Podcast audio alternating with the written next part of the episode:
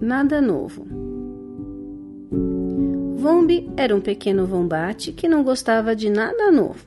Sua casa era dentro da bolsa quente e peluda de sua mãe. E era lá que ele queria ficar. Era tão confortável ali. Por que ele deveria querer mudar-se para qualquer outro lugar?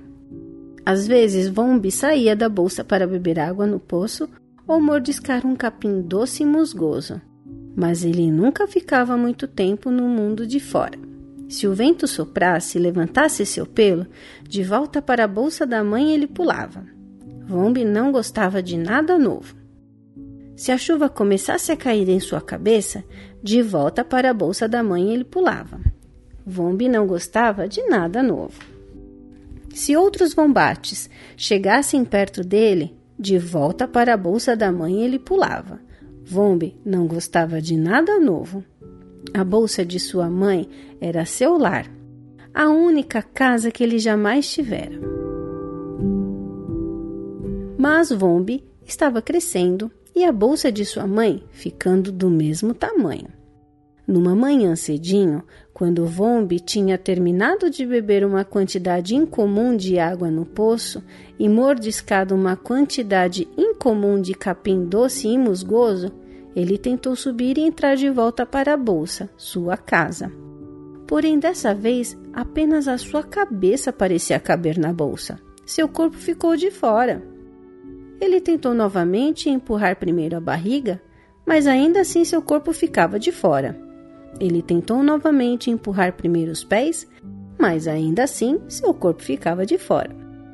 O que Vombi poderia fazer? De repente, ele se viu do lado de fora, no grande e vasto mundo, onde tudo era novo. E Vombi não gostava de nada novo. Olhando ao redor, Vombi viu um grande arbusto. Ele arrastou-se por baixo e fez um buraco na areia e enrolou-se dentro. Não era como a bolsa da mãe, mas era tudo que tinha. Ele tentou dormir, mas tudo era novo. De repente, de algum lugar no meio do arbusto veio o som mais alto e estranho que Vombi jamais tinha ouvido. Oh! Ah! Oh! Ah! Vombi olhou para o galho logo acima de sua cabeça e lá estava um pássaro grande, marrom e branco. Quem é você? disse Vombi. E por que você está fazendo um barulho tão alto? Eu sou o Cucaburra e esta é minha risada.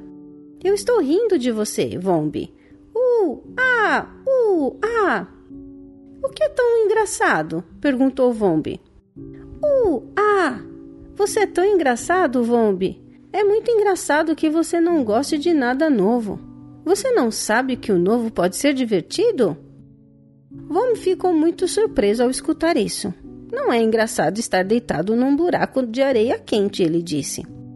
Então siga-me, disse o senhor Cocabura e voltou para fora do arbusto e ao longo do caminho rindo enquanto partia. Uh, ah, uh, ah! Vombi levantou-se e seguiu cautelosamente. A lua tinha surgido no céu e estava brilhando reluzente por cima das colinas distantes. As folhas silvestres ao longo do caminho balançavam a cabeça para ele, cumprimentando-o. Era como se dissessem: Bem-vindo ao mundo! Libélulas moviam-se rapidamente de arbusto para arbusto, os sapos coachavam por todo lado. Bombi estava surpreso de descobrir como o mundo do lado de fora podia ser lindo. O caminho levava ao poço, um poço novo, um poço a que sua mãe nunca o havia levado na beirada tomando banho de pó e brincando na água rasa, haviam mais vombates, exatamente de seu tamanho. Eles olharam para cima quando viram Vombi e o chamaram. Venha brincar conosco, Vombi. Então Vombi juntou-se aos outros pequenos vombates e brincou a noite toda. Na manhã seguinte, os papais vombates chegaram ao poço para encontrar com seus pequeninos. Depois de juntos cavar buracos no chão fofo embaixo das árvores, eles dormiram o dia todo. Era uma sensação aconchegante e calorosa para Vombi estar rodeado por sua família novamente. Quando ele acordou, mal podia esperar para brincar com seus amigos. Tinha sido tão divertido. e toda noite os amigos de Vombi ajudavam-no a fazer algo novo e a aprender algo novo. Para sua surpresa, Vombi começou a gostar de coisas novas. Ele sempre ouviu o Sr. Cucaburra rindo ao entardecer e ao amanhecer de cima das árvores. Uh, ah, uh, ah! Porém, Vombi não sabia que ele não estava mais rindo dele. O Sr. Cucaburra estava apenas se divertindo.